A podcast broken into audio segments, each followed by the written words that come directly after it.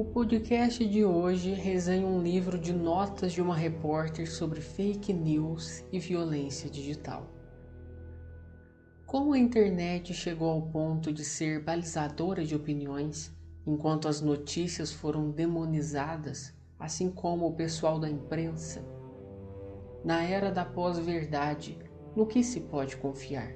Em opiniões? Fatos? No WhatsApp? Em jornais? O episódio de hoje é do livro de Patrícia Campos Melo, A Máquina do Ódio.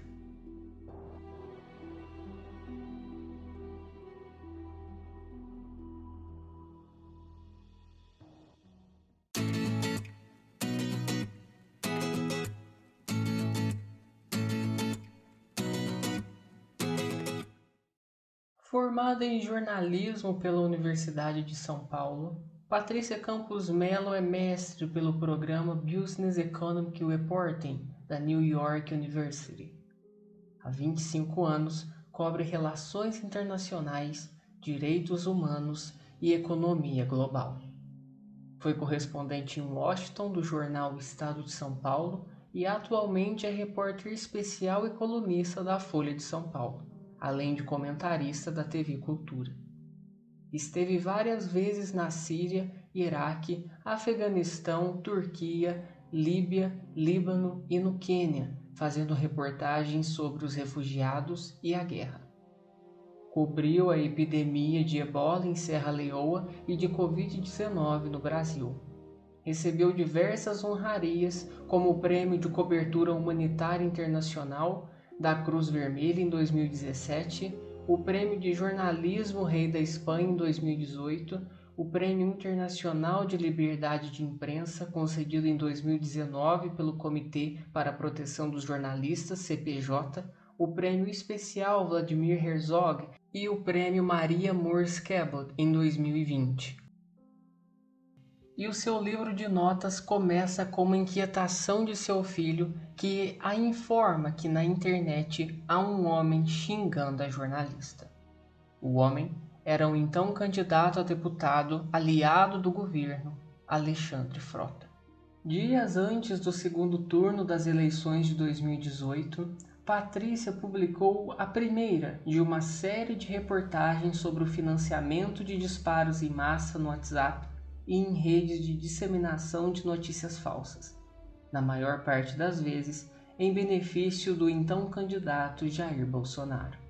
Depois disso, a repórter se tornou alvo de uma violenta campanha de difamação e intimidação estimulada pelo Gabinete do Ódio e suas milícias digitais. Em A Máquina do Ódio, a autora discute como as redes sociais vêm sendo manipuladas por líderes populistas e em que medida as campanhas de difamação funcionam qual uma censura, agora terceirizada para exército de trolls patrióticos repercutidos por robôs no Twitter, Facebook, Instagram e WhatsApp, que investem preferencialmente contra jornalistas mulheres. Os bastidores de reportagens que produziu e os ataques de que foi vítima servem de moldura para um quadro mais amplo sobre a liberdade de imprensa no Brasil e no mundo.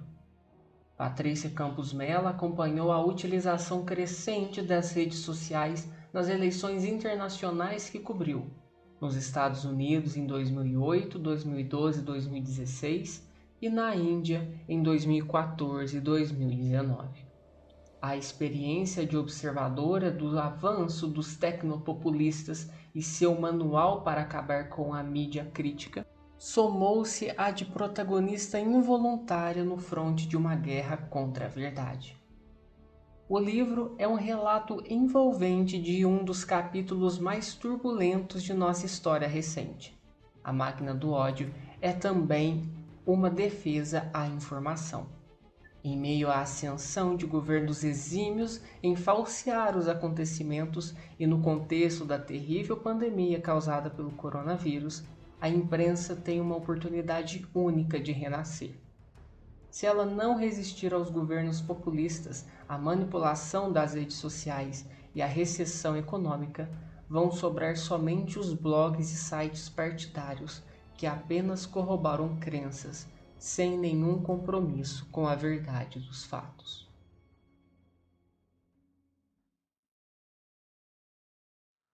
Num mundo incompreensível e em perpétua mudança, as massas haviam chegado a um ponto em que ao mesmo tempo acreditavam em tudo e em nada. Julgavam que tudo era possível e que nada era verdadeiro. A propaganda de massa descobriu que o seu público estava sempre disposto a acreditar no pior, por mais absurdo que fosse, sem objetar contra o fato de ser enganado uma vez que achava que toda afirmação, afinal de contas, não passava de mentira. Se recebessem no dia seguinte a prova irrefutável da sua inverdade, apelariam para o cinismo em lugar de abandonarem os líderes que lhes haviam mentido. Diriam que sempre souberam que a afirmação era falsa e admirariam os líderes pela grande esperteza tática. No livro Origens do Totalitarismo, publicado em 1951, Anna Arendt descrevia com perfeição a nossa realidade atual e o cerne discutido no livro de Patrícia Campos Melo. Em quatro capítulos, a autora vai traçar um paralelo que, na opinião de Miriam Leitão, para entender a natureza dos riscos que ameaçam a democracia brasileira, é preciso seguir o rastro da conspiração digital que simula movimentos de apoio popular e fabrica ódio contra pessoas e instituições. No capítulo 1, o tema é sobre as eleições via WhatsApp no Brasil. A discussão gira em torno do gabinete do ódio, que financiou de forma ilegal disparos de mensagens falsas pelo mensageiro em grupos de princípios bolsonaristas. Acredita-se que a isso se deve a eleição do capitão da reserva, mas não só, também a fusão de princípios que molestam a democracia com assuntos às avessas que interessam as pautas populistas, como evidencia a fala de Arendt. O segundo capítulo, a autora fala sobre como a nova forma de censura se dá através do assassinato de reputações, sobretudo de jornalistas. Folha, da Folha? Eu sou da Tá Folha. vendo? Aprendeu, aprendeu a Folha São Paulo? Primeiro, você da Folha São Paulo tem que entrar de novo numa faculdade que presta e fazer um bom jornalismo. Vocês não prestam! TV Globo, vocês não prestam! Vocês esculhambam a família 24 horas por dia! Você tem uma cara de homossexual terrível, mas nem, nem por isso te acusa de homossexual. Se bem que não é crime ser homossexual. Não posso afirmar que seja essa a história, realmente, que eu não sou da tua laia, tá certo? Não sou da tua laia. Então, em cima disso, você fez a matéria que eu estaria disparando é, WhatsApp. Isso é uma patifaria! É uma patifaria! Folha, cala a boca, não perguntei nada. Folha São Paulo, um jornal patife e mentiroso. Está saindo, cala a boca, cala a boca. Está saindo de lá para ser diretor executivo. visitar a nossa feirinha da Catedral. Presidente, vontade de encher tua boca com a porrada, tá? Aquela história de atleta, né? Que o pessoal da imprensa vai pro deboche. Mas quando pega num bundão de vocês, a chance de sobreviver é bem menor. Pare de mentir, pessoal. Tome vergonha na cara. Vocês atrapalham o Brasil com esse tipo de notícia. Atrapalha o Brasil. Ver- Eu tenho vergonha de vocês fazer um jornalismo dessa maneira. 2 milhões e meio de lata de leite condensado.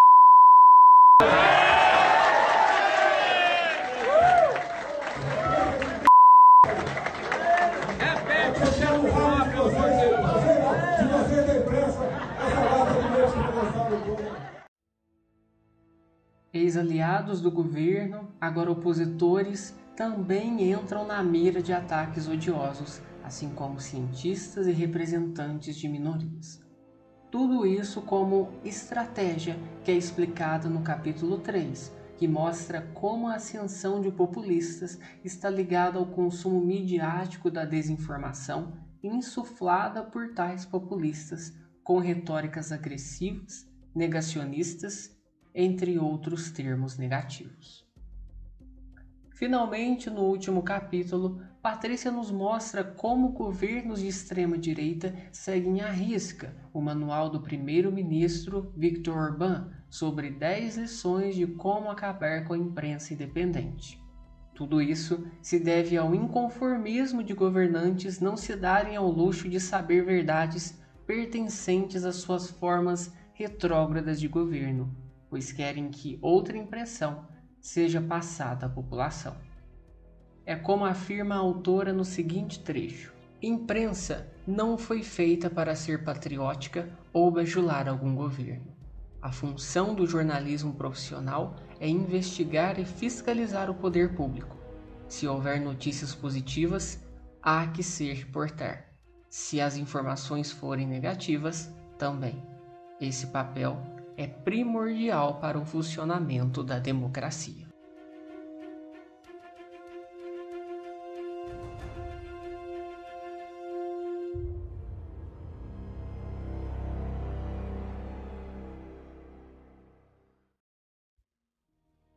A conclusão do livro é marcada com um adendo sobre a pandemia e a salvação do jornalismo sério, porque fake news matam e mataram pessoas que se diziam donas da verdade ao recomendarem tratamentos precoces e ineficazes.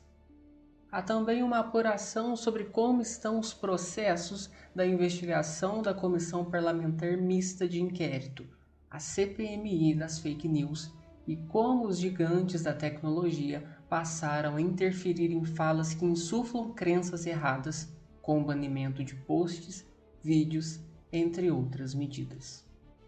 E o episódio termina com uma fala do autor do livro Como Funciona o Fascismo, Jason Stanley.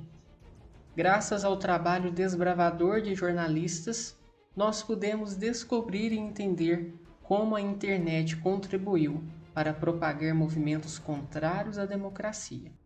A gente se vê no próximo episódio.